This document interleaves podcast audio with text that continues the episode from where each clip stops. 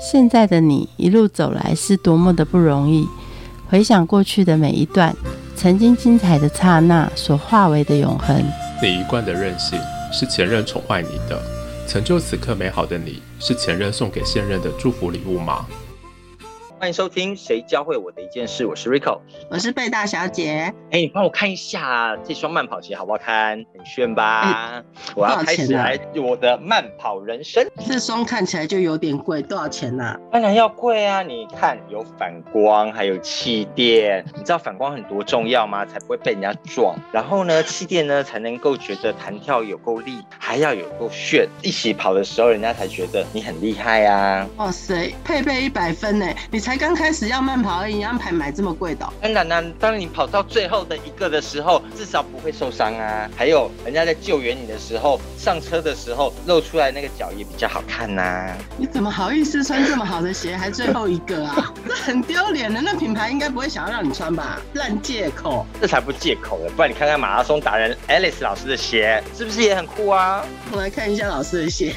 欢迎 Alice 老师啊，大家好。都会用什么样的标准来买这些穿搭设备啊？我是依照我自己的需求来确认我的装备是不是符合我的要求，这样子。最主要就是不要受伤为原则的，让我可以跑步的时候，呃，可以跑长久这样子。每个人走路或跑步的姿势其实都有点不太正确，人歪左边，人歪右边，看那个鞋子磨在哪里就知道。那你在选购的时候是会考量到这个需求要怎么样子去评断？当然，你就是从你日常在走路，或者是可能你有小跑的时候，你会确认一下你刚刚主持人讲的你的鞋底的磨耗，或者是你你的本身的重量是不是适合薄底的鞋子，或者是厚底的慢跑鞋来缓冲你。的一些对路面的反弹的一个反作用力，所以这个是在选跑鞋最主要的关键因素。对，说到重点嘞，侏罗纪公园里面不是还有穿高跟鞋跑的吗？叫美女要穿高跟鞋跑喽。当然，你偶尔这样子跑是可以啦，那你长时间要跑的话，我是不建议穿高跟鞋跑啦，真的蛮容易受伤的。老师，你跑多久了？我大概跑了十年左右。十年，所以你是从体育学院毕业之后就开始跑了？没有没有，我是从三十六岁跑到现在四十六岁，中年跑步生哦。为什么到三十六岁的时候才跑？最主要是自己的健康亮起了红灯嘛。那有三高的问题啊，还有体重过重的问题，所以才下定决心跑步。跑步可以减肥哦？当然可以啊。跑完之后整个把肺都是随便你吃的概念嘛？当然还是会控制一下饮食啊。三十六岁开始跑，跑了十年，这是叫怎么样的自我训练呢？其实就是把跑步当成自己的兴趣，最后变成你的日常生活，那你就会跑得很长久。那你的日常生活是怎么开始跑？几点开始起跑？每天早上四点跑十二公里，开始起跑。这样子坚持多久？四到五年左右。人家兵都当完，你还在跑哎？现在兵只有四个月，而且当兵好像也不是四点然后开始跑，五点才开始跑。对，这位教官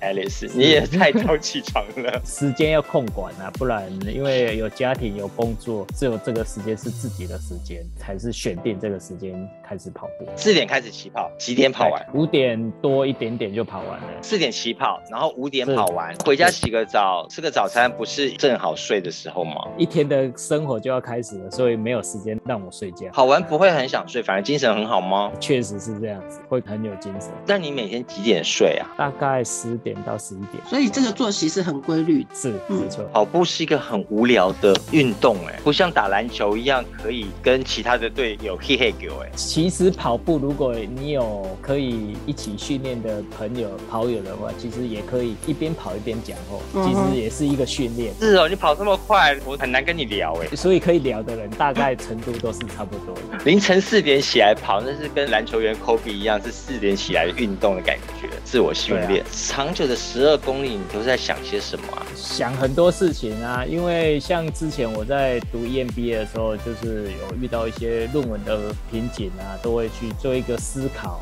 怎么突破。第二个就是工作上，当然都会遇到一些问题嘛，那还有一些瓶颈，其实也是利用这些时间在做一个自我的沉淀。思考，在想解决的方案这样子。他会不会像做梦一样？你跑完之后啊，刚刚想什么 b e g 啊？其实有时候会，因为想的问题很多，让你最无法解决的问题的那个点，他一定会一直记在你心里面，绝对不会忘记。跑的时候啊，我们要怎么样开始才会呃跑得长久，跑得健康？当然，第一个就是你要有正确的观念嘛，再来就是你的观念有了之后，那你要利用时间去练习。那当然还要搭配了一些你的就是肌力的训练。训练之后，你还是要休息，还要补充你的营养。在你平常练习的时候，当然不能用全力十分力去跑，可能用五分六分的力量去跑就好了。如果你用了全力每天在跑的话，其实你很容易受伤。一受伤之后，你会觉得啊，跑步害我受伤，没办法去做。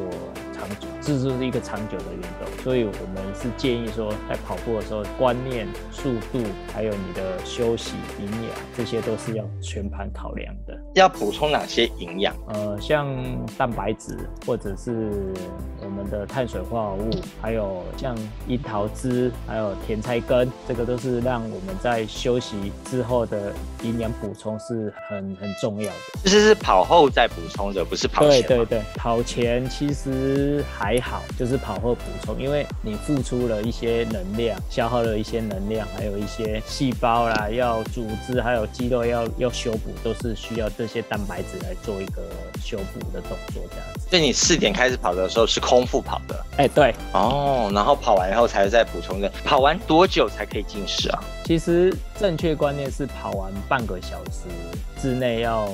吃点东西，这这时候进食是最佳时刻。那你超过的时候，就会比较不容易那个吸收，容易囤积在你体内。从整个跑步下来，呃，你后来减重多重？呃，我从一开始七十公斤，到现在大概五十八公斤，大概二十二。哇，小佩，你要不要来跑一下？二十二公斤，用跑就可以，而且不用浪费健身房的钱呢。你也可以耶，你现在都比那。重啦。一起，老师，你跑完之后会不会像很多的跑者说，他的小腿的肌耐力是够的，那其他的地方是不足的，会造成这种现象吗？有可能，但是通常都是心肺是会先足够，但是你的肌肉是有时候会跟不上，正常是这样，哎，因为你肌肉会损耗，但是你的心肺是一直在增加的，所以当你越跑越快的时候，你可能心肺，哎，我觉得 OK 啊，但是我的身体的结构跟肌肉可能跟不上我的一些。节奏这样。刚刚有说跑的时候练习不要用全力跑，练习的时候该怎么？然后什么时候该用全力跑？就是每天在练习的时候，毕竟我们细胞跟我们肌肉在修复的时候没有那么及时。如果你一直用全力跑的话，你的肌肉会一直一直脏，一直一直被撕裂这样子。它可能肌肉撕裂之后，它可能要大概三到四天才会完整的修复。那如果你隔天还是一直用全力在跑的话，它就会没办法让你的肌肉整个完全修复。撕裂久了，你可能会造。疲劳性骨折啦，或者是一些症状会跑出来，所以不建议在长时间练习的时候用全力去跑。那当然要用全力跑的时候，可能是你一周可能一次至两次，另外的练习是用全力去跑，这个只是一个区间。例如三个月我是这样子做，但是其他的九个月我还是用慢跑的方式来做我的训练。这样。那你所说的不用全力跑，还是跟快走也不一样？全力跑，例如我的。速度可以在每公里三分五十秒，好了，我我的全力是这样子，那我可能平常都是在每公里五分三十秒的速度在跑，我会慢跑，那但是跟快走又不太一样，因为快走某些肌肉是没有运动到的，那你跑步是类似全身性运动，会不太一样这样。就是跑久了，它会有一种撑不下去的感觉。这种撑不下去感觉的时候，你会换成快走，还是继续慢慢的跑，让它撑过去？变慢跑不会变走的，再缓一点，时间变慢一点，让你的速度变慢一点。那个撞墙期撑过去之后，你又恢复了。所以你在撞墙期的时候，都怎么告诉自己再撑下去，再撑下去啊？例如我在跑全马的时候，在三十五、三十六的时候，我可能会遇到撞墙期，那我会跟自己讲啊，剩六公里了。我的最后一圈，我平常我就练两圈，剩一圈而已，一下子就完成。那我就是靠着这个意志力去把它跑完，但是我速度是不会减，的，因为每个人撞墙期的想法跟状况会不太一样。撞墙期通常都出现在中后段吗？你有大概是在像全马是大概三十 K 以后，三十三十公里以后到三十五、三十六都有人在这段期间有撞墙期。跑者之间会来讨论撞墙期怎么过去吗？或者撞墙期的时候需要补充更多的营养？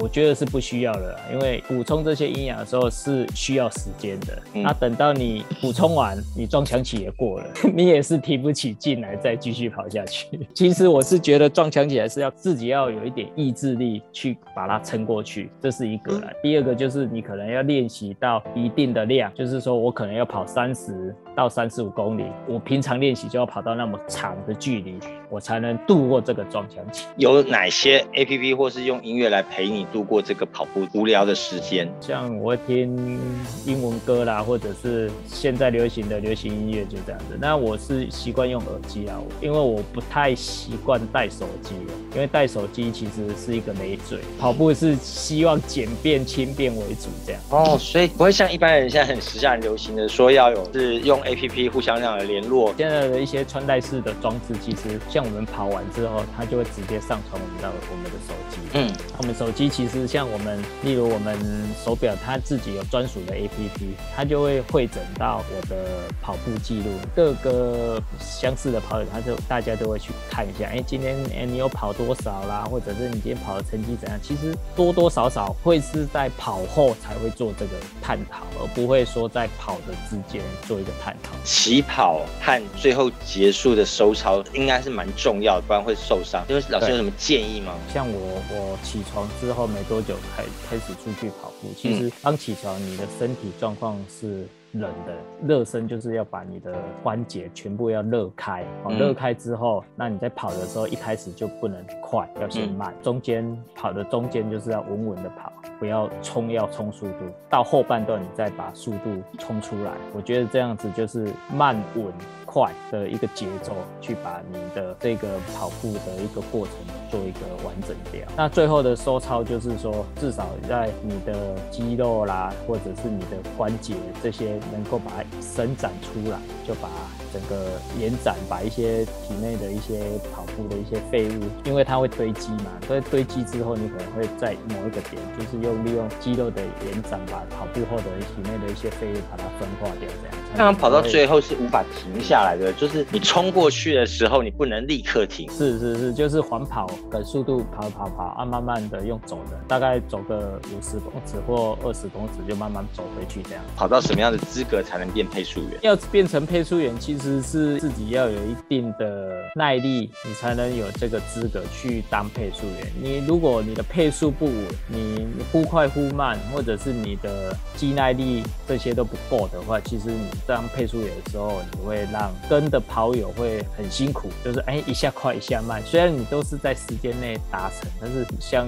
跟着配速员跑的跑者，他可能他的实力还没有那么好，他希望是很平稳的在跑步，而不是忽快忽慢的话，其实是配速员最主要的一个要达成的资格。配速员有哪些服务啊？我们每公里的报时啦，或者是补给站帮忙拿水啦，或者帮忙拿运动饮料啦，或者是跟车的跑友他可能有一些问题状况的话，我们配速员也会协助帮他们处理，大概是这些服务。付费的吗？还是它是自工服务啊？我参加的这个配速员是自工服务，是没有任何费用的，用热情来燃烧的哦、是真的。配速员是要达到什么样个人记录吗？其实个人记录就是像我配速的区间是在三小时三十分跟到四小时之间，就是人家撞墙期的时间吧。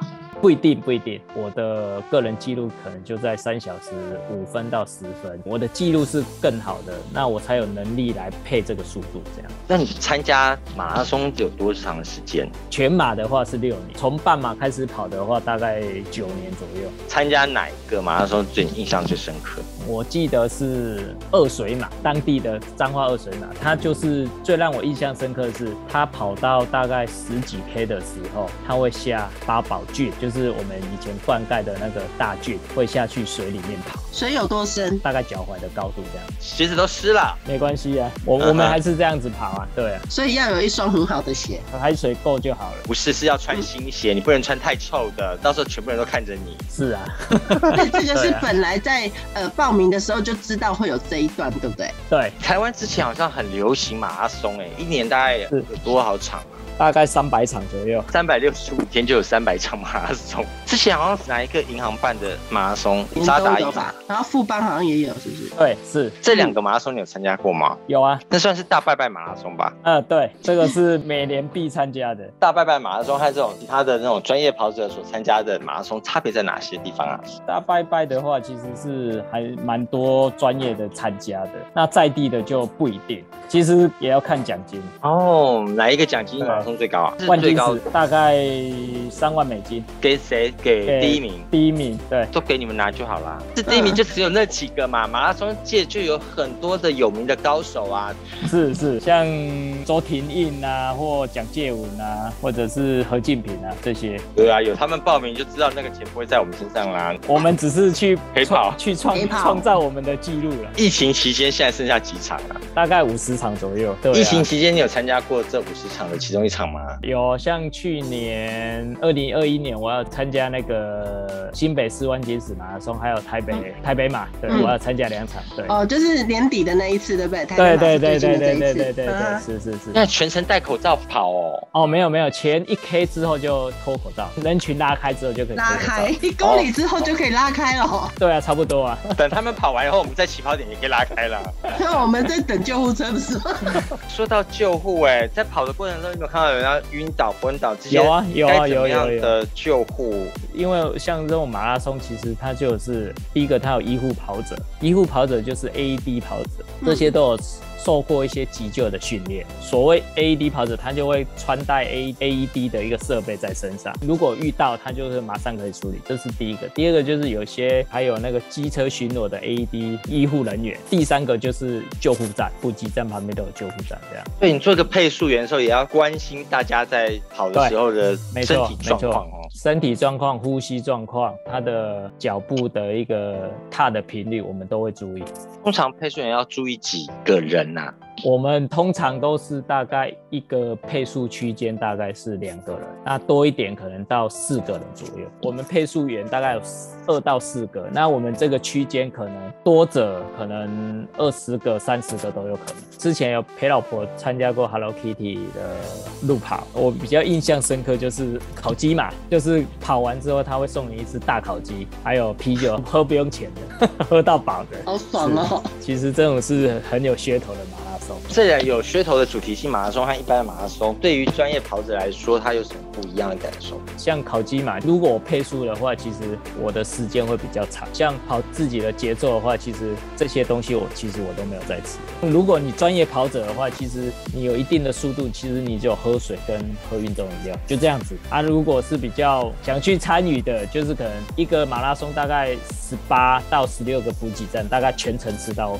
吃到后面这样。之前还流行僵尸路跑，对不对？晚上开始起跑的。还有跑给车子追，啊，跑给车子追啊！例如六点起跑，跑大概一个小时之后，车子就开始出发，它会定速大概二十公里，它就开始追我们。嗯啊，如果被追到，它有一个计时器，跟跑者都有晶片，追到我们的时候，你就不用再跑，因为它就是看你里程数跑多少，追到我们抓鬼上车哦的感觉哦。对对对对对对对对对对，然后就上车了吗？你就可以跑回去了。你后来有被追到吗？有，我最长跑三十四公里被追到，哇，那也很远呢。第二圈呢、它是一圈一圈算的。嗯，这个国内的应该都跑不完了，但很多人还喜欢跑到国外去。你有到国外去跑吗？有啊，像我之前常驻印度的时候，我有参加过印度的半马的马拉松。在二零一九年的时候，我有原本要去美国波士顿参加波士顿马拉松，但是因为疫情关系，只能改为线上马拉松。这是六大马之一的其中一场，这也是很多人的梦想，能够参加波士顿马拉松。介绍一下有什么世界六大马？刚刚讲的波士顿马、嗯东京马、柏林马、伦敦马、芝加哥马，还有纽约马，他们成为世界级的原因是人数很多吗？还是是跑的专业的跑手很多？还是奖金很高。呃，应该是讲说它是有门槛限制的，不是一般人就可以参加，除非你是像慈善乐捐的他就可以参加。可能名额就有限，可能几个，但是大部分大概百分之九十还是要依成绩去报这些六大马这样子。哦，有那个成绩才能报名，对，像东京跟伦敦，它就是要用抽签的方式。风景也不同。它现在变成线上马拉松要怎么解决啊？线上马拉松就是说我选一场国内的比赛，像波士顿就利用它的 APP 哦，那用我的穿戴式手表跟它的 APP 连接，那我跑完之后，我的手表会上传到波士顿的 APP 之后呢，它就是可以让你知道哦，你已经完赛了，那你的成绩是多少，它就会一个电子的那个成绩证明给我，最后他会把奖牌寄到台湾来这样子。我没 feel 哦。对啊，没有去国外去跑的 feel 真的没有。那在印度半马就比较有 feel 了，全程应该是咖喱香吧？还有、哦真的是咖喱香，还有浓浓的雾霾味。在印度跑路上一定要铺柏油吗？在德里，它还蛮进步的，路都还是柏油，但是凹凹洞洞的啦，确实没有说是那种土路这样子。土路对跑者来说是比较容易受伤，对不对？哦，没有柏油路，没错，因为柏油路比较硬，那个土的路比较软松软，所以你的反作用力其实对你的膝盖、对你的身体的一个受损方面，其实是比较好一点的。所以正规的国际赛事，像刚刚世界六大马，他们都不是在柏油路上跑的吗？他们也是在柏油路上跑，但是你看，像我们世界纪录保持人肯雅的选手，他们从小都是在土上面跑，所以他们很不容易受伤，但是他们又跑很快。对，而且看到没伤马拉松前面几名的东西黑人，黑人，对，没错，他们就是来赚奖金的。奖金真的有办法支付到他们让全世界飞来飞去哦。以最近台北马来讲的话，如果你破纪录的话，台币两百万啊，在他们国家就很好生活了。而且有时候有名的话，还是会被邀请的，对不对？对，而且你嗯还有品牌赞助商赞助你。那老师，你拿到最高奖金是多少？我拿到最高奖金是八千块，报名费缴了多少次？应该早就超过八千很多了吧？好几万了吧？这只有一场啊，他说不定老师拿过很多场。哦，没有没有没有，其实那之前跑的并不是很好，那是后面这几年的训练有比较好提升一点，所以这一两年跑的状况好一点，通常马拉松报名要多少钱呢、最贵的和最便宜差不到多少？大概差在三到五百块左右，所以最便宜的是大概多少钱？大概九百到一千。那就没有送毛巾啊，就送水吧。有有有有有，因为因为看比赛的大小啦，还有他送的东西都有。都会有个参加包啊，是不是？里面有很多东西。呃，不一定，有像用台北马就是很贵啊，大概一千八，嗯那但是它多一件外套、风衣啊，嗯完赛风衣，对，差别是在这里。一千八哎，我跟小贝都可以在那个嗨雅吃把费等你了。对啊，完赛风衣，那如果没有完赛就没有哦。哦，是对，没错，连奖牌都没有，连证书都没有。风衣要完赛才有哦。啊，是的，但是还要缴一样的钱。没错，我一开始就跟他讲，我不会完赛。量力而为啦。对一个参加者来说，你觉得参加马拉松应该要把自己准备哪些设备上要准备哪些是比较好？像马拉松，像呃自己的话，就是你在跑的时候，你的补给自己有时候也要带一些补给啊，像能量胶啦，或者是一些补给能量的东西。主办单位拿就好了吗？呃我需要有口粮，我需要热量棒。但是有些主办单位不会提供这个啦，像我们自己跑者会自己带这些东西，因为可能主办单位有准备的，可能不适合我。我平常吃的不是这个，那我又怕吃了我的可能身体不适啊，或怎样影响到我成绩，所以还是自己带为主这样。主办方那边就是像晶片啊，这是一定要的嘛，号码布啦，就是里程数一一定要足够，像一些就是成绩的证明啊，这个都是需要一些够里程的。有时候你全马可能只有四十一公里，也不算是全马，那个人家成绩又不被乘了，这个是很重要的，就会少一码这样子。还有我们在里程的标示啊，还有就是最主要就是那个补给站的一些像运动饮料啦、水啊这些一定要很充足，让跑者是随时可以取用这样子。他说呢，成绩很重要，是说个人的辉煌记录是被世界认可的，是不是才能参加那些世界级的？没错。那你现在对于开始要进入马拉松的世界的跑者来说，有什么建议呢？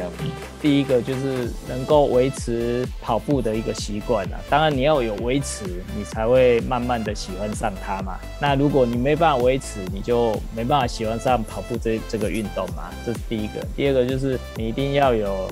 很好的观念哦，就是说累了就是要休息，但是不是一直休息，还是要去动，把运动当成你的日常啊。把一些像我就会上网去看一些跑步的一些观念，像怎么暖身、怎么收操，我遇到了什么问题，网络其实有很多资讯可以让我们去收集。我们自主练习的时候可以用跑步机吗？有冷气吹，然后可以看的也可以，但是这个是如果你诶习惯这样子的话，你出去比赛。或者去去跑赛事的话，你会很不习惯，因为啊怎么那么热，怎么那么晒，怎么没有水喝，怎么那么无聊，你会很不习惯这些事情。对我看最新的跑步机前面还有那种大荧幕，可以选各个世界风景名胜，你要跑哪个地方？哎，对，其实是一个噱头啦，因为毕竟这时候 COVID-19 的一个疫情，这这个产业链开始变化出，像跑步机以前就是可能吹冷气看电视，那现在又可以连线给跟大家一起一起跑步。啊，要选哪个地方去跑步，其实就是这样子慢慢的衍生出来这些东西的。